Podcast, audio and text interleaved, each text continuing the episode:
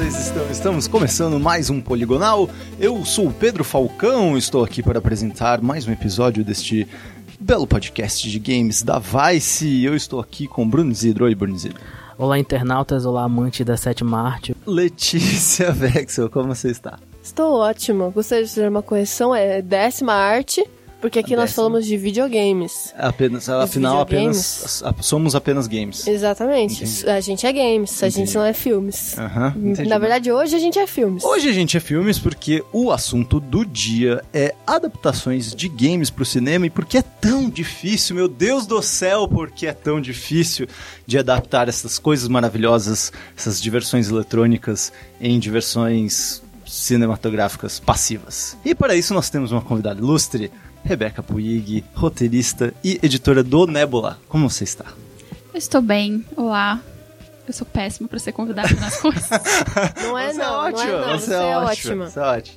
É, gente, a Rebeca é uma pessoa incrível, uma pessoa maravilhosa. Ela que me ensinou muitas coisas é, de roteiro, inclusive. Conheçam o Nebula e sigam a Rebeca. Exatamente, exatamente. Nebula é um site, né? Só Nebula é um site, exatamente, Isso. exatamente. É, o antigo Colossus Decote, né? Verdade. Foi, foi, foi, difícil, né? Esse processo de, de transformação de uma coisa para outra. Foi, foi um pouquinho, assim, foi um pouco mais fácil do que parece, na real. Porque eu já tava um pouco cansada. O rolê que a gente mudou pra gente poder falar sobre mais coisas também, né? Falar mais sobre escrever também. Você começou, né, falando muito sobre...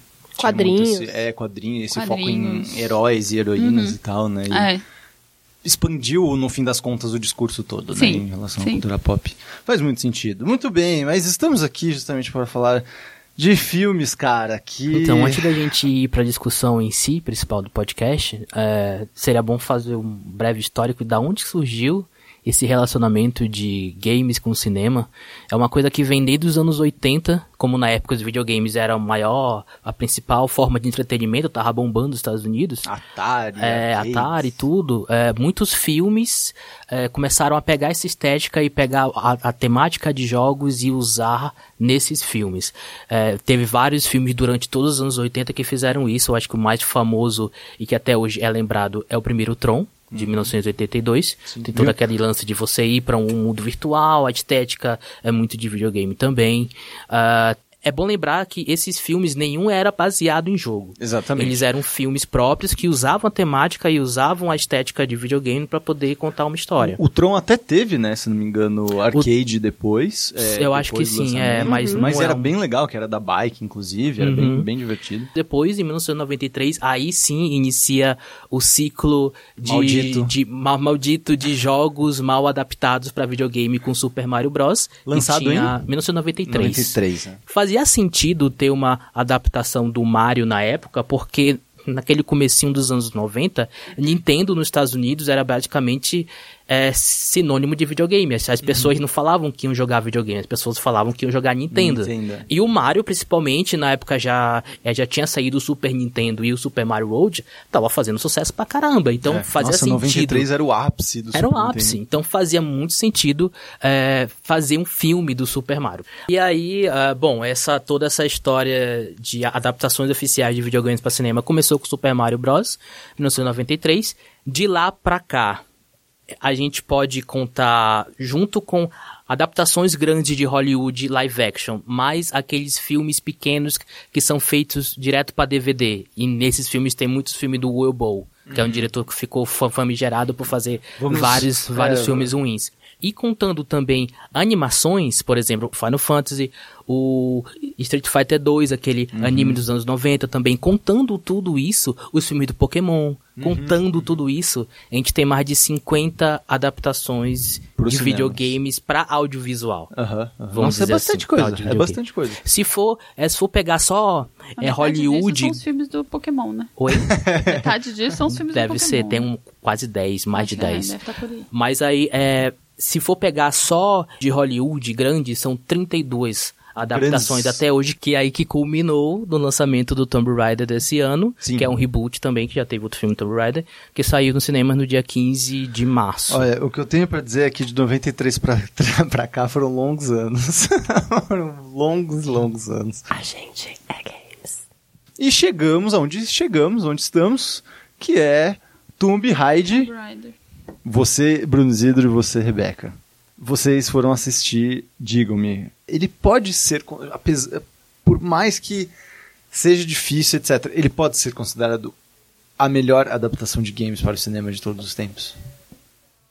Na minha opinião, sim. É? Na minha opinião, sim, porque é um filme que consegue equilibrar. Quando você pensa em adaptação, você precisa saber equilibrar as, o, o, que você tem de fonte e o modo, a coisa nova que você vai fazer. É a mesma coisa quando adapta quadrinhos para videogame.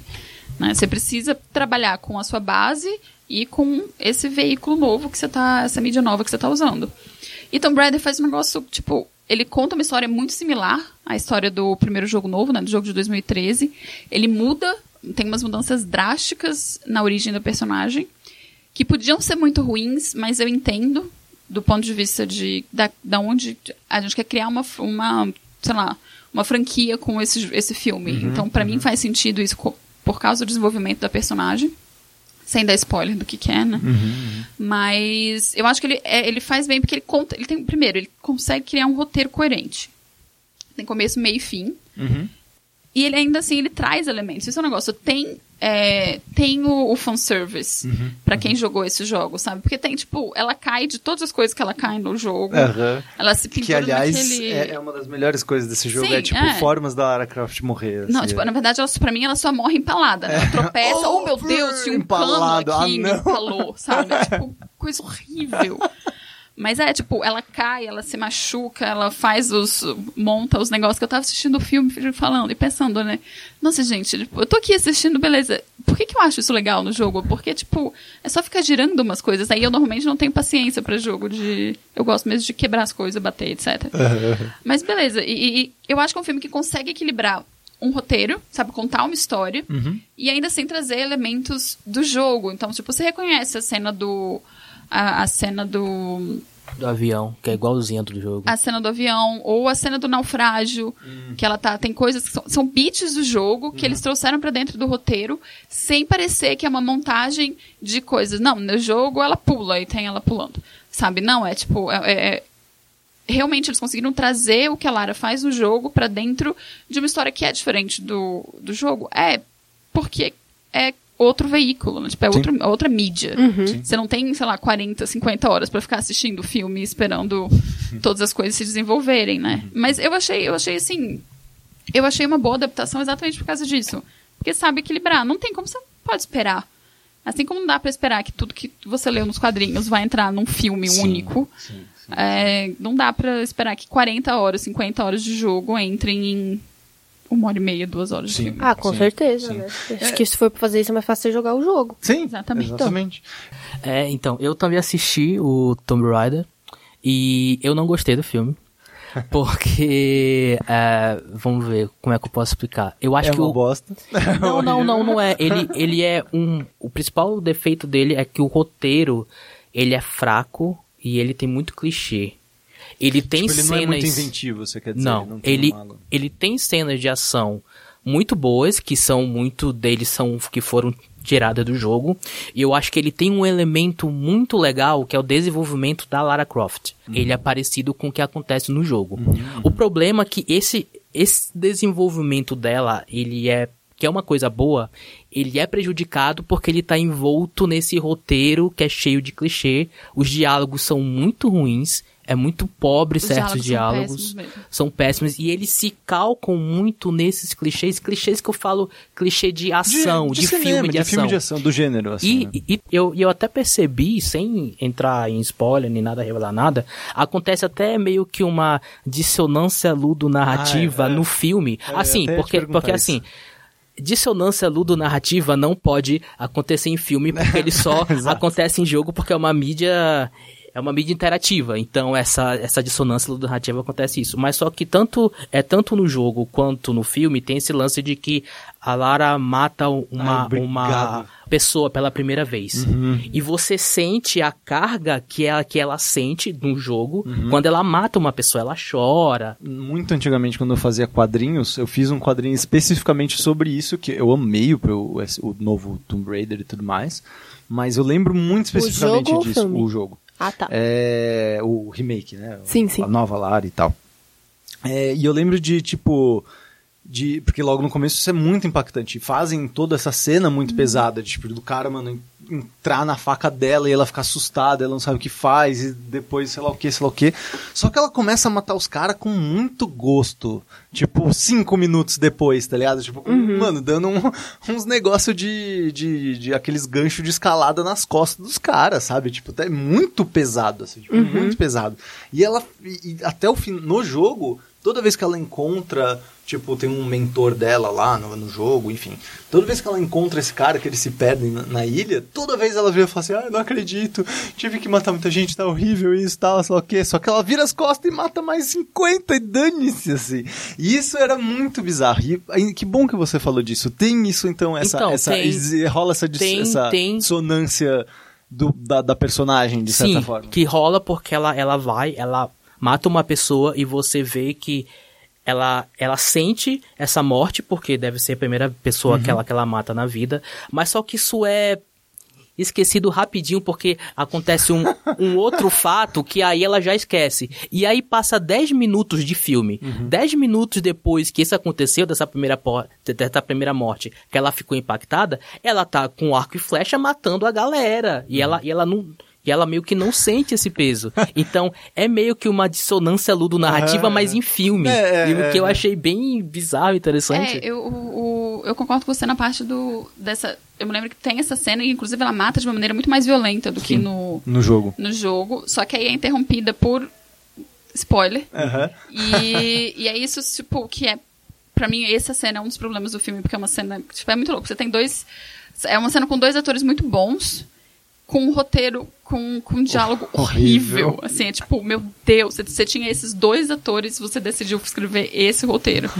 Aí, pra mim, assistindo o filme e tendo jogado os jogos, foi muito mais impactante ver, como espectadora, ela atirando a flecha e matando alguém no filme do que no, No jogo. no jogo. Uhum. Exatamente, porque como é um humano, de fato, não é uma coisa. Não é um- nossa, pra mim pixel. foi meio tipo, ai, nossa.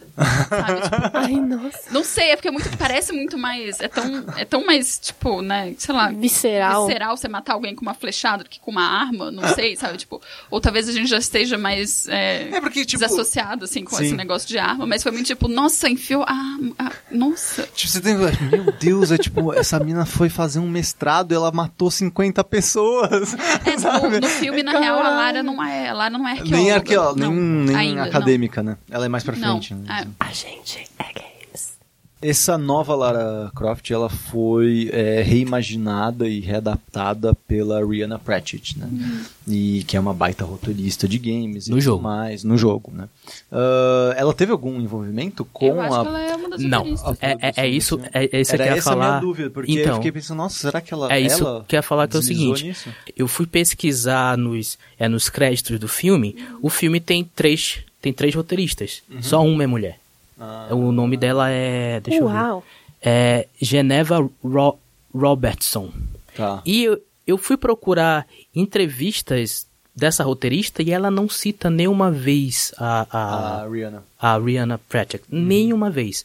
Mas só que Que curioso essa ela faz uma coisa. E, e- então, o que, jogo... que é aí que vem a nossa discussão de por que, que o jogo, o, o, cinema não consegue adaptar tão bem o- os jogos. E foi interessante que teve uma, uma, uma dessas entrevistas que ela deu, essa roteirista, primeiro que era só ela de mulher, e perguntaram, claro, pra ela como é que foi esse desenvolvimento para poder fazer essa nova Lara Croft, sendo que no, é, no cinema também existia já uma versão da Lara Croft é da Angelina Jolie. E o, o, o, que, o que ela falou que é interessante, que é assim, a, a Lara Croft da, da Jolie, ela era femme fatale. Ela era perfeita. Mas só que ela era perfeita demais. E essa perfeição demais é não, é não fazer uma ligação com, com o, o público. Porque ela era muito perfeita, ela é, não tinha falhas, ela não caía e tudo mais. E ela quis fazer nessa, nessa nova Lara Croft uma personagem que ela chuta bundas ainda, porque ela faz isso no filme. Ela, ela, ela, Ela é ela é forte, caralho, é. ela é forte, Ela sai no- mas só que ela, mas só que ela mas só que ela é uma garota normal também, que tem falhas. Tanto que a primeira cena. É a própria visão que eles tiveram quando eles foram fazer. Do jogo, a, a própria visão do jogo. né? Tanto que a primeira cena do, é do filme é ela é lutando boxe com uma, com uma menina e ela perdendo no boxe. Uhum. Pra poder mostrar que ela é uma pessoa falha. Depois E que ela. frente mostra ela conseguindo fazer o golpe em outra Isso, também, que é por isso que eu, que, eu, que, eu, que eu falo que o arco todo da, é da personagem Lara Croft é muito bom nesse filme. O problema é que o Tá roteiro direitinho. e o clichê É, eu acho que o, o roteiro, ele bate, bate ali, clássico. é, ele bate ali em todos os beats desse tipo de filme. Sabe, a única coisa diferente é que é uma mina que tá dirigindo a ação, digamos assim. Mas, assim, é, eu entendo essa, essa escolha de trazer isso de novo, porque é aquela coisa de fazer, tipo, de fa- o problema de fazer reboot de coisas que são recentes, né? Porque, tipo, fazem... 2001 faz 17 anos. Sabe? É bastante tempo. É, mas ao mesmo tempo é pouco tempo para um reboot do zero, sabe? O problema, por exemplo, que o Homem-Aranha teve. Teve a primeira trilogia, aí depois, tipo, três anos depois de acabar a trilogia, vamos mais um. Aí É. não podia nem falar a frase do tio Ben, sabe? Aí, tipo, nossa, gente, calma, sabe? Não, sabe? não deu pra uma Não pessoa precisava, não né? ainda, sabe? Não- Ninguém é maior de idade ainda. Então, tipo, eu acho que a gente cai dentro desse problema, assim, de, de você estar fazendo uma adaptação de uma coisa que foi adaptado faz pouco tempo. Eu, honestamente, diria que, tipo, depois de Tomb Raider, o melhor filme de animação, de adaptação de videogame que eu assisti foi Tomb Raider. os, da, os da Lara Croft. Que pelo menos eles tinham começo, meio e fim. Que é o meu problema com, tipo, é, Assassin's, Assassin's Creed, pra mim é uma coisa Prince que, tipo... of Persia. É, sabe? Prince of Persia ainda é um filme que tem começo, meio e fim. É um filme ruim. É. Mas é um filme que tem É, começo, é, meio mas dava pra, passa como um filme da sessão da tarde. é, sabe? É isso, sabe? Tipo, não tô falando, né? Tipo, nenhum desses filmes é Sim. material pra prêmio, mas, né? A gente é games. Vocês acreditam que melhorou isso, tipo, e com cada lançamento desses, como um Tomb Raider, por exemplo, tipo, melhora e, e- e parece que as pessoas aprendem mais? De maio pra cá? Oh, um pass, passinho, passinho, mas assim, nossa senhora, né? É, eu acho, eu vejo Tomb Raider como um filme que, apesar de não ser nada que vai mudar a sua vida, é, uma, é um divisor de águas, assim, no mercado de adaptação de games. Exatamente porque ele, de certa forma, consegue equilibrar o que é videogame com o que é cinema. Assim, exatamente porque ele consegue trazer essa cena do avião, a cena do negócio, etc., que são coisas que você não parece que você tá, nossa. Eu tô assistindo um cutscene, sabe? Tipo, o que, que tá é, acontecendo? tipo, isso daqui é só um cutscene. É, eu acho que ele é um filme, de todas essas adaptações, ele é o filme melhor equilibrado. Tá. Então eu imagino que se daqui pra frente eles pensarem, bom, teve Tomb Raider, e aí o que, que a gente pode aprender com os erros de Tomb Raider? E daqui E crescer e crescer a partir daí. Aham. Porque também, quando a gente fala de adaptação de, de uma obra é, desse tamanho, que é obra de videogame, etc., ou coisas que tenham, tipo, tão no imaginário das pessoas como uma coisa afetiva, Uhum. você precisa saber que você nunca. Nunca vai conseguir entregar tudo aquilo que as pessoas esperam, Claro, é, sabe? é. Tipo, muito do sucesso do Pantera Negra também é um filme excepcional, um filme, pra mim, o melhor filme de super-herói já feito. E é porque muitas das pessoas que foram assistir também não conhecem o personagem direito. Eu não tinha ideia do Porque é um personagem super negligenciado, assim, do, no mainstream. Então, como você não tem, não cria essa expectativa, Uhum. sabe? Então, por exemplo, o, o rolê do Homem-Aranha tá no terceira adaptação. Essa adaptação do Homem-Aranha, tipo, não é pra mim que tem 32 anos, sabe? Ainda assim é um filme legal. Sim. É um filme pra uma geração mais nova. Então, eu não sei, tipo, eu tenho a impressão de que Tomb Raider vai conseguir dar, assim, o... Tô tentando pensar numa adaptação de quadrinhos que, que fez a, a separação, Essa- porque a gente teve no começo dos anos 2000. uma, Homem dois de filmes. Foi. Batman, Batman Dark Knight, do, do Nolan. Eu diria que não, porque eu acho que a trilogia do Batman funciona só dentro dela mesma, não funciona Não, como uma como- adaptação. O filme, de quadrinho. o filme Batman. Eu sou polêmica. Você não acha? Eu não acho. Você, não acha? Não, eu acho um bom filme. Eu não acho que é o último bolachinha do pacote, que nem todo mundo acha. Sim, sim, sim. Mas é porque eu acho que a trilogia do Batman, tipo, só é um filme super-herói porque tá escrito Batman. Podia ser É, qualquer podia coisa. ser qualquer coisa, sabe? Tipo, e isso é o mérito próprio, assim. É. Eu acho que, tipo, e, e é difícil de falar isso, tipo, talvez seja Homem de Ferro mesmo, por causa de, porque antes a gente teve. É, o Homem de Ferro trouxe a formulazinha. É, trouxe uma fórmula. Formulazinha Marvel. É uma É. fórmula Marvel, mas acho que uma fórmula de adaptar quadrinhos que não são Batman. Uhum, uhum. Porque a gente teve, tipo, Superman no começo da década de 80, e a gente teve 90, 97 mil versões do Batman. Cara, meu, Batman, Superman e Homem-Aranha, não é à toa que eles são refeitos tantas vezes. Sim. É exatamente por conta disso, Ah, cara. Você aí- precisa ter essa variedade porque todo mundo gosta desses Uhum. personagens de uma forma diferente, então. Aí a gente teve Homem-Aranha e depois teve X-Men. E É. os dois. Tiveram dois filmes bons, ok, depois psh, pra baixo. É. Aí quando veio Homem de Ferro, já veio uma coisa mais. Não, tá, é estruturado, é assim que funciona, essa é a adaptação, etc. Deixando Sim. de lado aquilo que precisa ser deixado. Cara, você tem toda É razão. Eu, eu entendo o que você quer dizer. É porque, tipo, eu acho que pra muita gente, muita gente não lembra mais como era, como o filme de quadrinho era visto antes do Homem de Ferro. Né? Que era exatamente isso que você falou. É. Isso você tem muita razão. De tipo, o filme de quadrinho era sempre de tipo. Putz, lá vai, vai ser difícil esse, hein? Nossa, vai ser complicado. Porque até então era isso que você falou. Tipo, o primeiro grande que teve era esses do Batman, mas era. Porque era o Nolan, a gente assistia porque era o Nolan, não porque era necessariamente o Batman, era o Batman do Nolan, que- por isso era muito específico. Faz muito sentido isso que você falou. Então você espera que o Tomb Raider tenha esse efeito Homem de Ferro, de tipo, de as pessoas olharem e falar assim, mano, agora dá, é possível, É, eu tem realmente. um caminho direito. Eu acho que, tipo, ele serve como, tipo, é, base, sabe? Pedra base. Daqui pra cima, Sim. você consegue. Crescer. e- Crescer, é. Legal, legal. A gente é games.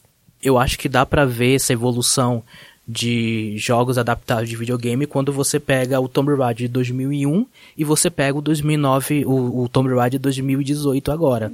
Porque o, o Tomb Raider de 2001, ele foi um filme feito pra Angelina Jolie. É, Ela é um filme o da Angelina Jolie veio com o nome dela. né? Total. pra, pra ela ser a estrela, pra poder alavancar ela, porque na época E ela alavancar tinha... a franquia, né? Amarrar o nome da franquia em cima da Jolie Isso, que ela da, da Jolie fazer o papel dela. Aham. Porque ela tinha, ela era uma sex symbol na época, ela tinha... É, Lembra quando a uma- gente usava Nossa, pra caralho? Tipo, o Faustão usava essa expressão todo domingo. O que, o, o que já por si, se falar que é uma, que é como atriz da sex symbol, É? já data pra poder ver Aham. em que época específica ela tá, ela tá inserida. E tanto porque ela tinha acabado de ganhar o Oscar por, é por Garota Interrompida na época. Então ela tava super em alta. Então eles, ela, eles pegaram um filme, vamos fazer esse filme pra Angelina Jolie. Então é, e tem, de tanto que nesse, nesse filme Tomb Raider tem, tem, um- tem umas cenas muito nada a ver que não tem sentido nenhum, como por exemplo uma,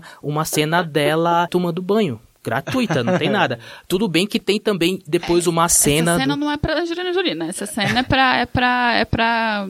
Pro, pra é, aquele é pra, público. É pra né? aquele público específico. É pros punheteiros, né? Ah, Assim eu quer não dizer. sabia se podia falar Pode. Pode, Pode, claro. tudo. É pros punheteiros. Então, dá pra você ver a, a, a visão do Tomb Raider de 2001 e a visão do Tomb Raider agora de 2018 é completamente diferente. Eu acho que essa evolução de pensamento, eu acho que também, né? já, É- já é uma coisa boa. Cara, é isso que eu ia falar. Tipo, a minha teoria da, de por que que tá melhorando isso. Cara, porque os jogos estão melhorando. Tipo, vamos ser sinceros, Tomb Raider original é, um- é tipo, mecanicamente, é incrível, porque te todas aquelas brisas de você mexer num botão, num negócio que abria uma sala do outro lado, naquele ambiente realmente 3D e verticalizado. Tipo, puta, era um puta jogo mecanicamente falando. Mas, cara, narrativamente era um lixo, é o lixo do lixo.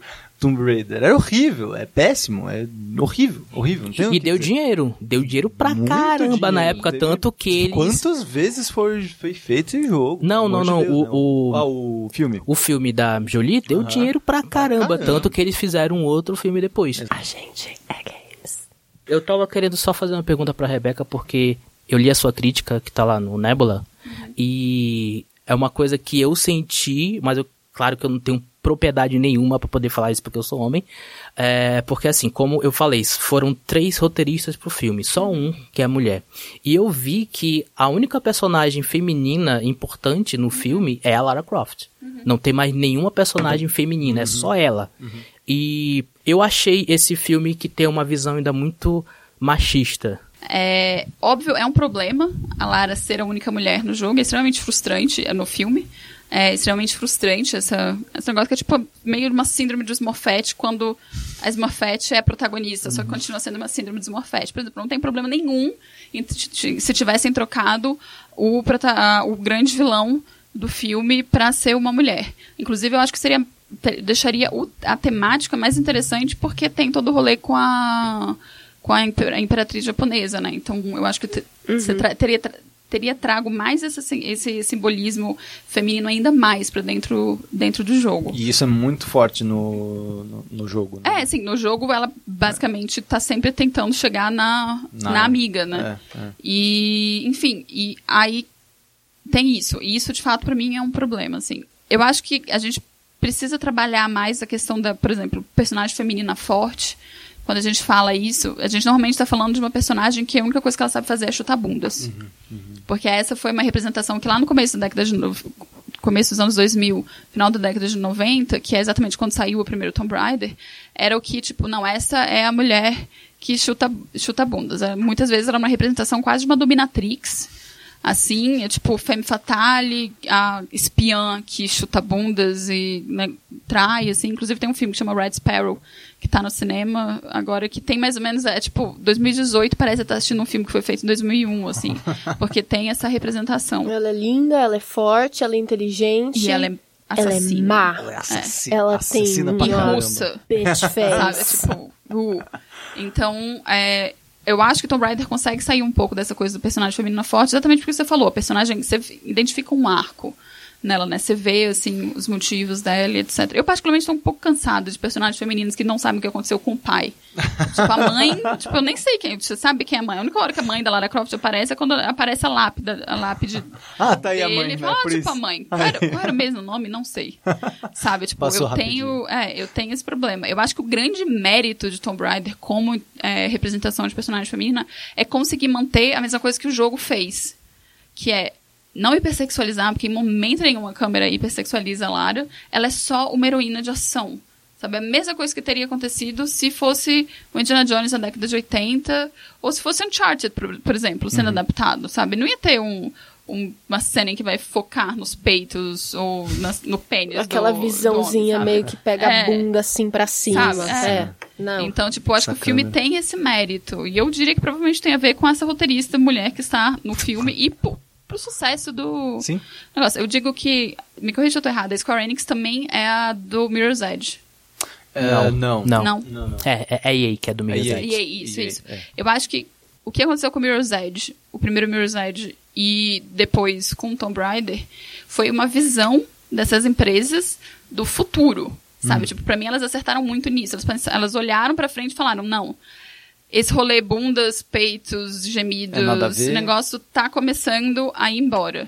Sabe? Eu tinha parado de jogar Tomb Raider, por, pela mesma razão que eu tinha parado de ler quadrinho. Eu tava tipo, foda-se, eu não aguento mais ver essa, essas Os antigos, personagens. você fala. Isso. Os antigos. Essas personagens. Aí quando saiu o jogo novo, eu falei, não, então. Vou, Vamos aí. vou- vamos aí. Então tá bom. Tanto que quando saiu o segundo, saiu só pra Xbox. Xbox. Nossa, e eu não tenho Xbox, eu tenho Play 4. Aí eu comprei o jogo, dividi metade do jogo com um amigo meu que tem um Xbox. Aí quando saiu, lançou o jogo, eu peguei o Xbox dele, ele ficou com o meu Play 4, até eu terminar o jogo, pra depois a gente destrocar. Eu, até hoje eu encho o saco do, do Isidro pra, tipo, Hoje em dia jogar. ele tá. Já- ele já tem, né, ele pra- tá disponível pra Sim, sim, sim. PS4. Ah. Os dois. E, tipo, então pra mim foi um negócio, tipo, eu queria muito jogar exatamente porque eu tinha gostado muito de 2013, que era uma visão nova. Sabe? Então eu acho que essas empresas olharam pra frente e falaram, não, a gente precisa trazer agora já começar a formular, a sedimentar essa visão para que mais pra frente a gente possa fazer o payoff, que foi que acab- acabou acontecendo também agora no lançamento do filme, que é uma personagem que em nada lembra a personagem da Angelina Jolie, o modo como ela era retratada. Mas essa coisa que a gente tava falando é, da, da síndrome de Smurfette e tal, eu acho que um exercício bom para os homens fazerem quando vão assistir filmes, jogos, esse tipo de coisa, é pensar o filme inteiro, você trocar o sexo dos personagens e ver se você acha aquilo estranho. Então, você imagina se fosse um Laro Croft e o resto O Nathan Drake. mulheres, sabe? Fica, ficaria uma coisa que você fala, nossa, gente, quanta mulher aqui né, nesse rolê. E, e, e, e aí você percebe essas, essas, Discrepância, essas né? discrepâncias bizarras, sabe? Uhum. A gente é games. É, uma, uma coisa que eu queria te perguntar, Beck, especificamente, é, é esse processo de adaptação para games, né? Tipo, quando você tá olhando e fala assim, meu, beleza, eu preciso adaptar esse game e, e essas coisas para filme. O que que exatamente você olha, assim? O que que um roteirista olha para um jogo e fala assim, ah, isso daqui eu vou adaptar dessa maneira? Ah, eu acho que depende do tipo de jogo, né? Eu costumo falar que a primeira coisa para você fazer uma adaptação que seja boa, ou pelo menos é, que consiga passar um pouco, é você manter a essência do personagem. Começando na essência e evoluindo daí. Por isso que o spoiler do Tomb Raider não necessariamente me incomoda. É, não que eu acho que seja bem executado, mas não é um problema para mim porque abre um, uma oportunidade para outras coisas. Porque é aquilo também são dois, são duas mídias diferentes. Por que, que eu vou contar exatamente sempre a mesma história de um jogo que eu já joguei? Por que, que eu vou pagar dinheiro para ir no cinema para assistir a mesma coisa? Uhum, Por que, que eu não posso expandir esse universo? Por que eu não posso fazer, contar uma história que seja um pouco diferente, né? E aí depende. Tipo, Tomb Raider eu acho que é uma adaptação mais fácil do que, por exemplo, seria Warcraft, porque é um lore muito menor. Uhum. Né? Você está contando a história de uma mina que está aprendendo a sobreviver numa adversidade que não normalmente que a gente não passa todos os dias e que está, tipo, como está sendo nos, nos, na trilogia dos games, né? Ela uhum. se tornando a Tomb Raider, né? Uhum, é. Então você está contando uma história de origem, digamos assim. É uma história mais fácil do que você ter que explicar 37.957 orques, é, orques e tribos, e portal, e... tribos e reis e magos Isso. e loucuras. Sabe? É uma coisa diferente. Uhum. É, eu acho que para começar a adaptar um jogo, você primeiro precisa saber de quem é a história que você quer contar. Começa por aí, porque se você tem um personagem. Uma vez eu estava conversando com a Clarice é, sobre adaptar Dragon Age, por exemplo. É, Desculpa, só pra, Clarice, pra, pra quem, pra quem é, tá ouvindo. É, França, a Clarice que é, escreve com você lá escreve no comigo no Nebula. E a Clarice é louca por Dragon Age. e Também. Eu, eu não consegui terminar o primeiro. É, e eu comecei, tipo, falei, bom, não. Falei, não, a gente começa contando a história de. Nem me lembro qual era o personagem que eu falei assim, tipo, acho que era o meu personagem, né? Tipo, a gente começa contando a história do, de um personagem de entrada, como você começa a jogar um personagem de entrada no jogo. Aí ela. Não, mas aí você. Não, mas aí não pode, porque tem a história da fulana, e tem a Beltrana, e tem a. Sei lá não sei, sabe? É. Tipo, quando você tem, pega uma coisa que tem um universo gigante que nem Dragon Age, é tipo você nunca vai agradar todo mundo, sabe? Uhum. Porque tem pessoas que gostam muito desse personagem, tem pessoas que gostam muito do outro personagem, acham aquele personagem insuportável. Sim. E para mim, por exemplo, continua fazendo muito sentido você num universo desse você contar a história de um personagem novo. Uhum. Que ninguém conhece. Uhum. Porque assim como você começa a jogar como um personagem que não faz parte daquela, daquela história, e quando a gente escreve um roteiro, a gente normalmente fala em personagem de entrada que é o, quando é um universo grande, assim, é o seu personagem de entrada. Quando você entra no universo de Harry Potter, ou da magia, etc., o Harry Potter é o seu personagem de entrada. Um cara que está completamente desligado da magia, que de repente um dia alguém chega e fala You're a wizard, Harry. Tô zoando. sei que o, o, povo odeia essa frase. É. Aí, tipo, nossa senhora, carros que voam.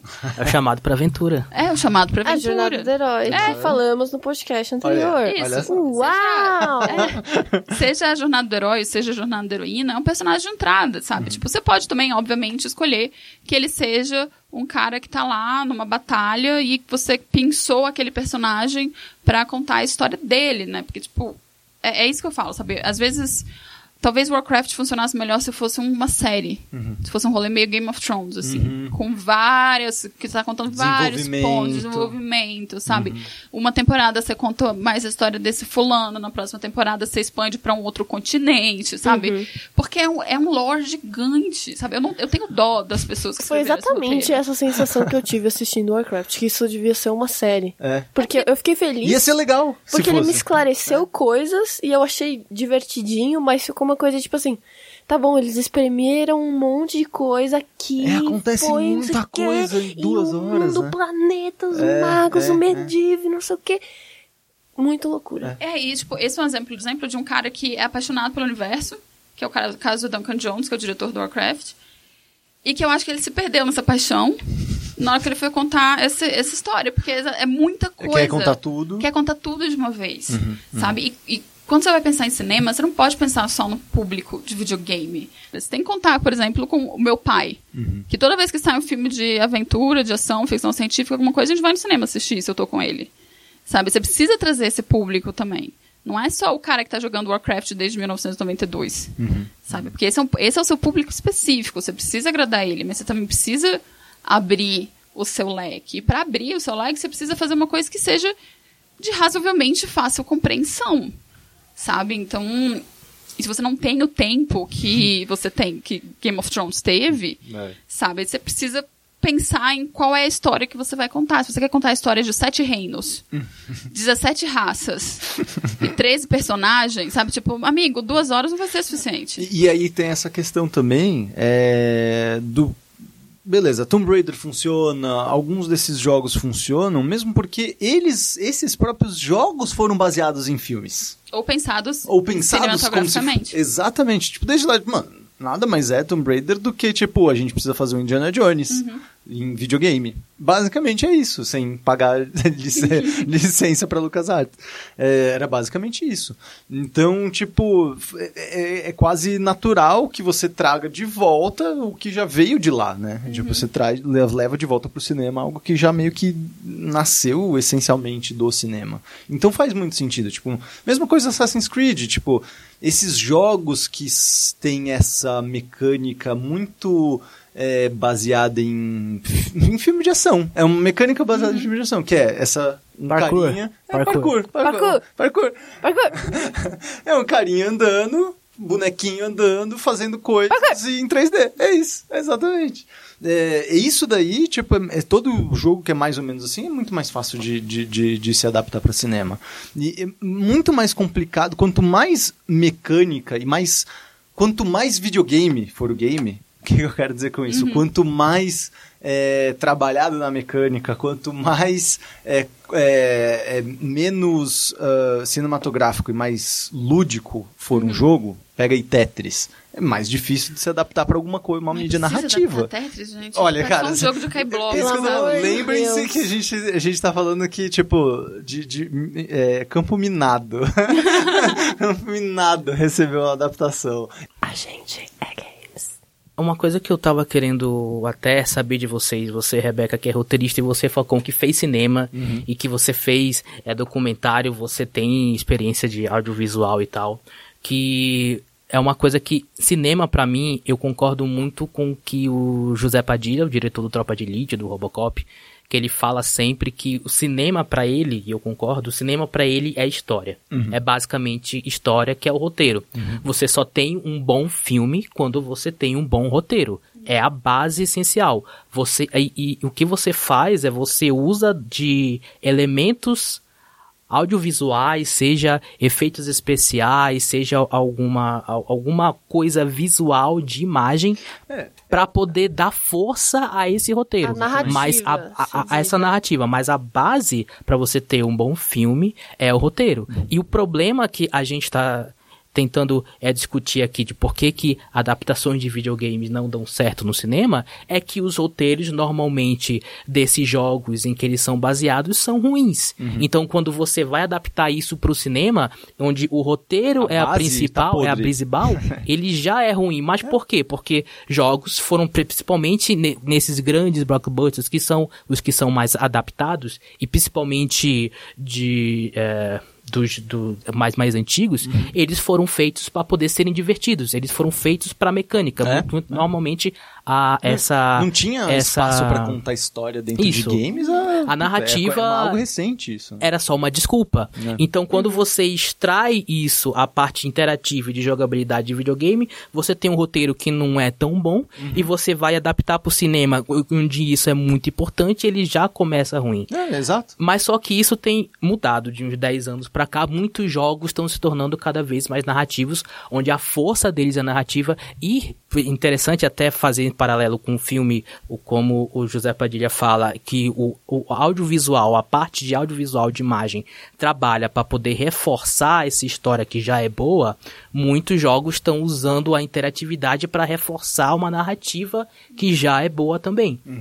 Então, o que eu, o que eu tava meio que perguntando de vocês é tipo, tem a- a- alguma forma, algum filme que vocês vejam, alguma ideia de filme que dê pra poder juntar isso, fazer com que, com que isso a- aconteça nos jogos, aconteça no, é no cinema? Você diz de tipo de ter algum filme que soube adaptar. Eu vou dar um exemplo. Pra mim, Aham. o, a- o meu filme é um dos meus filmes favoritos ao lado de ao lado de Tropa de Elite e Velozes e Furiosos 3 Tokyo Drift, pra mim, um do... É sério, tá rindo Não, por quê? tá tudo bem. Meu filme favorito é Pacific Você- Rim, tá tudo bem. Você está duvidando de Tokyo Não, Drift? eu tô só, eu tô só, eu, só- eu gostei, eu, eu ri do é, Tropa de Elite e Velozes e Furiosos Tokyo Drift. Eu, eu gostei, eu gostei da especificidade. É porque Socorro, é né? esse filme. Então, que pra mim é a melhor adaptação de videogame pra cinema que existe até hoje, que é o Scott Pilgrim.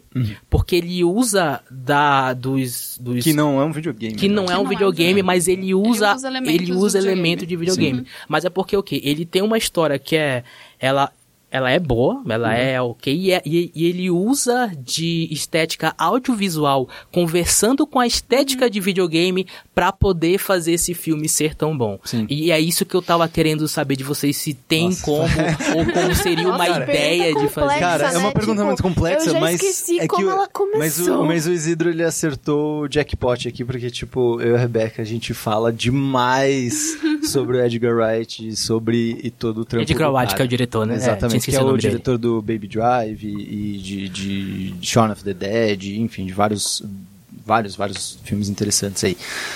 É, cara, começando do, do começo né, da coisa. Ahn, quando a gente estuda é, crítica de arte em geral, o que se leva objetivamente quando você está analisando alguma obra é o- a junção de, digamos, assim, isso é um modo muito, muito por cima de se falar, mas você tem que observar a, a forma como se mistura junto com o conteúdo dentro do meio. O que eu quero dizer é isso? O formato que aquilo, a junção do conteúdo, digamos assim, a história, com o formato, ou seja, como aquela história é contada, tem que representar muito bem a própria linguagem do meio. É isso que a gente, digamos, essa é a fórmula mágica do que é um filme bom. É, o, ou pelo menos, uma obra boa. Uma obra boa é aquela que sabe aproveitar o máximo possível e de uma forma muito criativa o seu próprio meio. Por que, que o Edgar Wright, que é o diretor de, de Scott Pilgrim, ele é tão bom?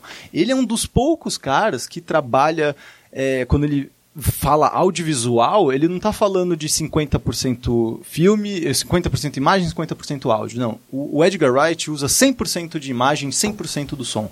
É, e é isso que é a grande sacada do filme, é, do, do cinema, de certa forma. É esse trabalho e essa mistura que você tem de som com imagem e a brincadeira que você faz da, da própria linguagem. O, o que o, o Edgar Wright ele é muito bom é porque ele brinca com a linguagem do cinema. Mas usando o Scott Pilgrim que você falou, eu vou botar Scott Pilgrim e aquele filme com Adam Sandler.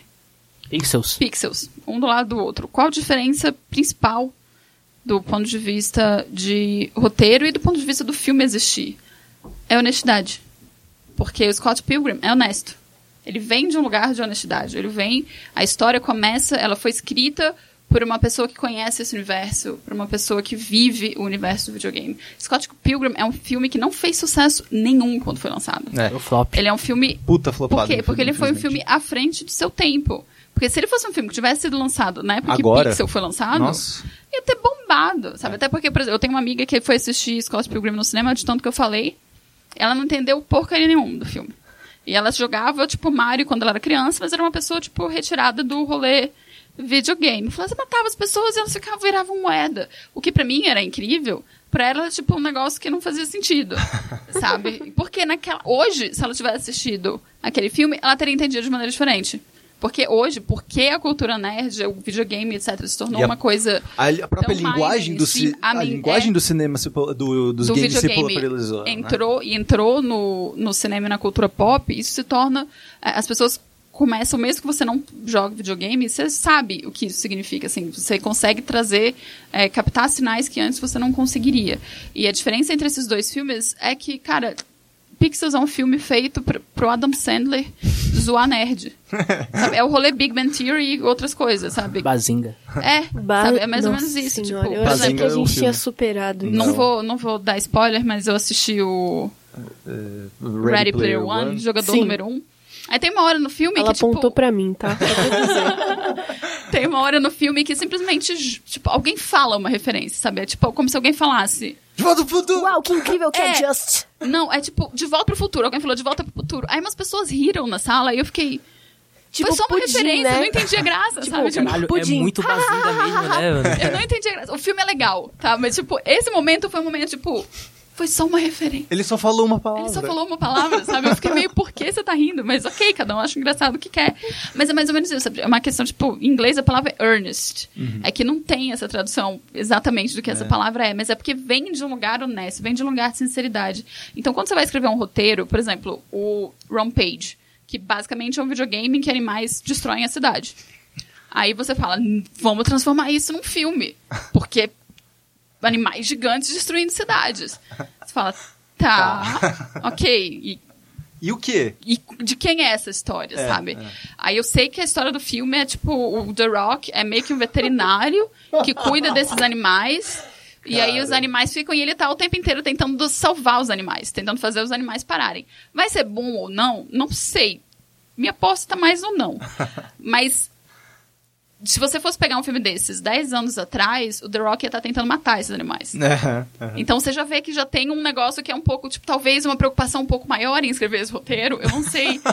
Mas, tipo, o rolê é que você precisa saber da onde, qual é a base esperança do. Qual é a base desse personagem que você tá trabalhando. E, e mais Sabe? importante, é... E do universo que você tá construindo, que é o caso do. do Scott Pilgrim. Filme é muito fácil você separar mesmo, porque se trata ah, criticamente, analiticamente de, de filmes exatamente da mesma maneira desde os anos 50, dos, anos- dos anos 40, que é separar personagem de cenário, de sei lá o que, de sei lá o que, de sei lá o que.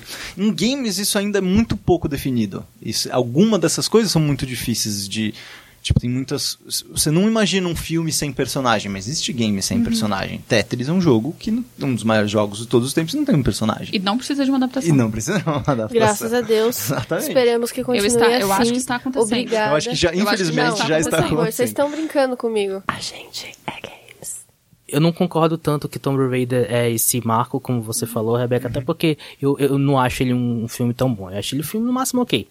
Mas, é, mas porque assim, eu acho que durante todos esses anos, desde a época do Mario até agora com Tomb Raider, até pros próximos jogos adaptados de videogame, é, filmes adaptados de videogame que vão aparecer, a gente tá nivelando muito por baixo. Eu não sei se vocês concordam isso, Ah, isso porque ele, Ah, certeza. ele é, é, é porque assim, ele é um filme bom pra um filme de videogame. É, então você compara isso. só com aquele coisa de videogame. E pra mim ai- ainda falta um, um, um filme que meio que quebre esse esse limiar. Assim como pra mim, apesar de você não concordar, pra mim foi pros, é, pros quadrinhos foi o Batman Dark Knight do, do Nolan e depois teve o Homem de Ferro, que eles meio que extrapolaram. Você já não via eles como um, um, Um filme de quadrinho. um filme bom pra um filme de quadrinho. Você ia ver como um filme, filme bom. E ponto.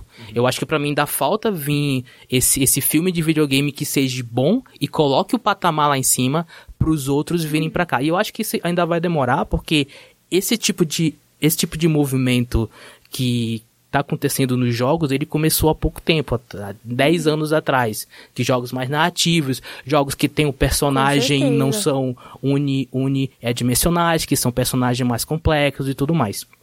E um exemplo até que, é, que saiu recentemente, saiu esse ano, foi o curta oficial do, do Papers, Please. Que é oficial, que, Que, o Lucas Pope, é. que foi quem criou o jogo, ajudou nesse Ele é curta. Que é Produtor. fantástico. E- Ele tem 10 minutos. 10 minutos, mas ele consegue sintetizar todo o sentimento todo o sentimento que você tem jogando Papers, Please em 10 minutos de filme. E eu acho que aquilo dali foi perfeito. Foi perfeito. E, e aí, o, o que me fez é, é questionar também se precisa necessariamente de longas metragens de uma hora e meia, duas horas de filme, quando pode ser alguma coisa que pode ser resumida em 30 minutos. No caso do, Paper, do Papers, Please, é, ele é um jogo curto. A Sim. própria Sim, experiência do jogo ela é curta. É, e você tem outro problema em relação a games, principalmente quando você parte desse princípio de beleza, vou adaptar a própria, vou transformar a mecânica do jogo em narrativa de filme, né? Tipo, isso é possível de ser feito. Tipo, o próprio Tomb Raider é muito mais fácil de fazer isso porque a, a jogabilidade é andar, coletar coisas, montar armas, matar pessoas. Então, você consegue muito facilmente distribuir a mecânica do jogo na história. Caso de Papers, Please, não. É um, é um jogo muito pesado de mecânica, principalmente, é, e a narrativa, ela se, inclusive, é uma narrativa emergente que é, ela aparece por conta da mecânica do jogo, né? Ela não é tanto algo que você assiste, não é algo passivo, uhum. né? Tipo, é Mas é legal. tem muito a ver. Porque se... Mas eu tenho uma pergunta para você, porque eu adorei esse curta, eu adoro esse curta, curta do Papers, Please, justamente porque ele consegue pegar o loop da mecânica, né? É, que é o começo, meio fim ali da mecânica geral, uh, e até dar uma, uma visão bem rápida do, de, do que acontece no jogo, é, ao longo de toda a história do jogo. Mas será que você ia gostar desse curta se você nunca tivesse ouvido falar de Papers, Please? É isso uma coisa que eu fico pensando. Não. É, Não. essa que é a questão. Esse Ou é seja, esse ainda continua sendo, apesar de ser um filme que você olha e fala assim, cara, é genial, porque ele é uma puta adaptação. Eu acho. E ele é uma puta adaptação. É, é, Só que ele não é um filme adaptação, bom. mas ele, eu acho que o que acontece é que ele não é, ele é, ele não é um filme de cinema, Exato. sabe? Porque eu acho que, por exemplo, o que ele passa ali naqueles 10 minutos é a experiência que você tem no jogo de você ser um cara que tá lá e beleza, você na fronteira e vendo os documentos. Fronteira, documento, show. É o que você tem no jogo. Aí é aquela coisa que a Rebeca tava falando, de você expandir esse universo. Se depois daquilo ali, depois. Já vou falar spoiler dos 10 minutos de vídeo, ah, e é isso aí. Tá de graça que, no YouTube, tá você pode no YouTube, assistir. Assiste aí, galera, dá um pause, assiste lá, volta aqui. Show.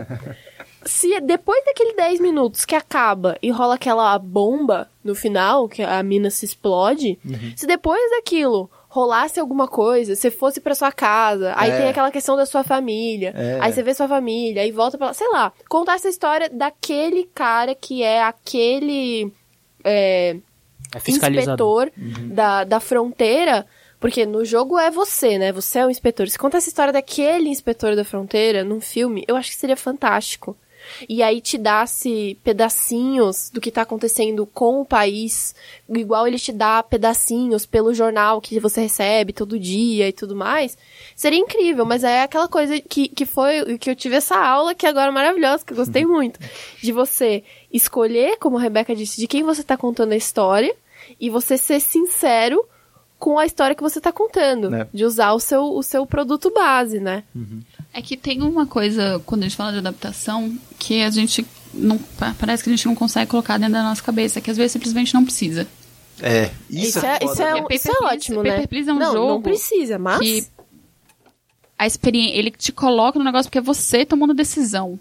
É. Sabe? Uhum. E aí é você e a sua. É, é, por isso que quando você falou da sensação, você consegue sentir a sensação e etc. É uma sensa, É isso, é a sensação. É a emoção que você está sentindo quando você está jogando e tem que tomar aquelas decisões, que é uma coisa que te afeta e afeta a pessoa que você está atendendo. Então, é, é exatamente isso, sabe? Tipo, é, é a experiência de você tomar a decisão. E é diferente de você tomar a decisão em Dragon Age, você vai dar o colar para fulano ou você vai dar o colar para Beltrano. Uhum. Sabe? Tipo, é uma decisão que é muito mais íntima, uhum. né? E que no final você, tá se, você se pega pensando, nossa, eu fiz a coisa certa. Sabe, mas a minha família, mas o cara, e você quer ajudar, mas tem alguém morrendo, sabe? Tipo, é um negócio assim, é tipo, essa. E, e funciona também porque é um jogo. Uhum. Sabe? Então, sim, existe a possibilidade de você contar a história desse cara uhum. que tá atendendo, etc. E é uma história muito louca e provavelmente já existe um filme soviético sobre isso. Mas, tipo, mas ao mesmo tempo, é, não, é, não seria a mesma coisa de você ter essa experiência. Sabe? Porque é um filme, é, uma, é, um, é um jogo muito menos narrativo no sentido de um universo e é muito mais introspectivo sobre, sobre esse personagem, sobre as escolhas que você faz e que provavelmente quando você termina de jogar, você fica pensando. Nossa, que bad. Sabe? Tipo, difícil essa escolha. Porque quando uhum. você tá uhum. imerso, imerso num videogame, você tá ali tomando as decisões. Por horas. Por e horas. repetidamente. É. Tem essa coisa que o filme não pode trazer esse tipo de repetição, não, porque senão fica chato. 10 minutos. Exatamente, exatamente. Tipo, o, o jogo, eu acho que no último podcast mesmo a gente falou que a, a, uma boa mecânica, não uma boa mecânica, mas mecânicas de jogo em geral são pequenas jornadas do herói que se repetem se o tempo repetem, todo. Uhum. E é meio que isso, de, tipo, você tem esses pequenos ciclos que se repetem o tempo todo. Tipo, meu, quantas vezes você faz exatamente a mesma coisa em Papers, Please? Tipo, muitas horas. Você passa horas fazendo exatamente a mesma coisa. Isso não tem como ser traduzido para o cinema. Então, eu acho que esse curta conseguiu. Porque ele faz aqueles, Mas porque aqueles planos rápidos. Então, mas eu acho que você vídeo? sente essa, é, Porque o- você essa jogou. coisa porque você jogou. Sim. Então, tipo assim, o a, a sensação ela já é entregue direto pra você porque ela já tá guardada dentro da sua cabeça, entendeu? Tipo, se você pegar esse vídeo e mostrar pra alguém que não tem a mínima ideia do que é que o Papers, Please, ele vai falar, tipo, ah, legal, mas... Tipo... Porque eu, Fica, fica só uma história, Eu tipo, uma entendi, historinha. tô- É pesado. É, é isso, Porém- exato, tem todos Ah. os elementos. Porém, ele, por mais, que ele, por mais que ele tenha achado legal, ele não vai ter a mesma experiência que você, porque não é ele que tá tomando decisão. Exatamente. Que o rolê do Paper Please é você Tomar uma é decisão responsável por entre- essa decisão. É. É. Você é responsável por uma coisa que você não é responsável. No entanto, É. você é responsável.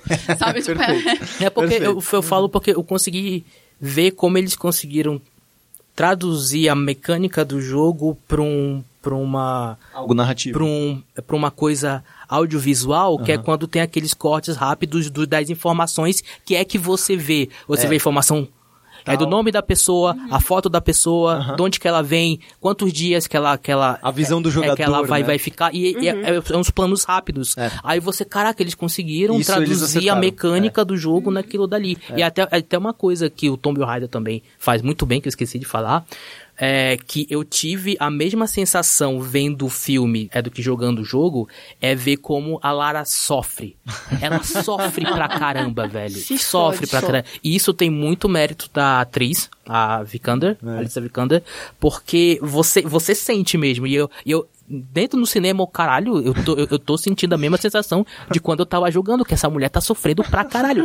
Porque ela tá toda fudida. Entra, entra até uma cena muito parecida que entra um, entra um- Que ela é empalada. Um espeto. Meu Deus, ela é empalada. Ela é né? empalada. Não, ela não, não- ela não é empalada tipo, Daquela- daquela maneira, mas ela entra um pedaço de madeira. Isso. Na hora que ela, tipo, cai, A- morro abaixo. É, etc. do abdômen, ela grita e ela tá toda suja, aí ela tá mancando. Aquilo dali foi muito foda. Ela, eles, eles, o filme conseguiu transmitir a sensação, mas só que pra mim durou só uns 10, 15 minutos, porque depois já foi pra outro rolê, entendeu? Sim. É, tem coisas que dá pra adaptar, e tem mas tem que saber trabalhar muito, bater as E linguagens. você precisa saber o seu público. E saber o seu Sabe, se você vai fazer uma adaptação. é, por exemplo, tem aquele jogo que é tipo, você sai matando todo mundo o de cima. Tem Que é meio. Miami Vice, meio Drive. Hotline Miami. Hotline Miami, Aham. isso. Você vai adaptar Hotline Miami pro cinema, você precisa saber qual é o seu público. Porque não é um jogo pra todo mundo. É um jogo, por exemplo, eu, eu não sairia de casa pra assistir esse filme. E eu gosto de Drive, Uhum. Sabe? E eu gosto de Miami Vice. Mas eu não sairia de casa pra assistir esse filme, porque é um, um jogo extremamente violento. É. Sabe? Então, por exemplo, você vai fazer uma adaptação de Hotline Miami, você não vai fazer uma adaptação que você vai mirar o mesmo público de Tomb Raider. Uhum. Sabe? Você tem que fazer uma adaptação que você vai mirar um nicho, que é o pessoal que gosta desse jogo no videogame, o pessoal que gosta de- Desses filmes de desses pulp. filmes pulp, É. Uhum. entendeu? Você tem que mirar nisso. Sabe? Você tem que saber qual é o seu foco. De certa forma, você tem que desconstruir o jogo para você reconstruir com a do Reconstruir como cinema. cinema. Ó, um exemplo disso que eu tô falando é exatamente isso que você falou do da câmera é, do, do Papers, Please, quando ele está observando os documentos. O, qual que é o, a mecânica? A mecânica é você literalmente pegar o documento, onde é que tá tal coisa, com o dedinho, né? Ah, tá aqui o negócio. Ah, tá aqui o negócio. Aí, bom, beleza. A mecânica é isso, é você observar coisas, pequenos detalhes em documentos. Beleza, existe essa mesma ferramenta narrativa no cinema, que é o plano detalhe. Sim. Foca no plano detalhe. Pronto, você consegue traduzir Adorei usando... chamando gatinho. Gostou, né? Sonoplastia, né? Chamando gatinho. Mas basicamente é isso, tipo, se você desconstrói o que está sendo feito, e aí isso entra até um trampo até de imaginário, né, Letícia, que, que tem muito a ver com isso, de tipo, você entender as intenções é, da mecânica e as intenções da narrativa, e se você entende o que, que é aquilo, a essência daquilo, sendo videogame ou não, você consegue traduzir isso para as outras linguagens. Porque é isso, né? É só, tipo, questão de você... Ferramentas de tradução mesmo, né? De certa forma. É, e, tipo, e pra mim o que a gente precisa aprender desesperadamente é que você não precisa adaptar tudo. Eu acho isso ótimo. Cara, essa é uma Por lição exemplo, bonita. né? Mario não precisava ter sido adaptado. Que lição bonita. Porque tem coisa que só. bonita. Tem experiência que só vai funcionar no jogo. Sim. Gente, Que lindo. bonito. Foi bonito. Bonito. Foi Sensual. Bonito. Sensual. Rebeca, muito obrigado por ter vindo. Obrigada por convidar. Espero que você venha mais. Vamos, vamos tentar falar mais sobre games e filmes e essas coisas do tipo. Bruno Isidro, como sempre, muito obrigado. Por nada. Muito obrigado, Letícia. Muito Neves. obrigada a você, Falcão. Rebeca, faça seu jabá. Exato. Seu Jabá, como as pessoas podem ter mais Rebeca Puig nas suas vidas? Bom, eu sou editora do Nebula, é um site de cultura pop de maneira geral. E a gente tá no Facebook, Twitter, Instagram, nebula.co. E, bom, meu, eu tô no Twitter e no, no Instagram como Sailor Underline Pizza, que o meu superpoder é pizza. Incrível. Ótimo poder. Bom, é um bom superpoder. É um bom superpoder. E é isso, a gente fala sobre. Coisas sempre, muito legais. É, É. Comentando sobre cultura pop e reclamando. Perfeito. Muito bem. Muito obrigado, galera. Eu sou o Pedro Falcão. Este é Poligonal, o seu podcast de games favorito. E voltamos na semana que vem. Beijos e adeus.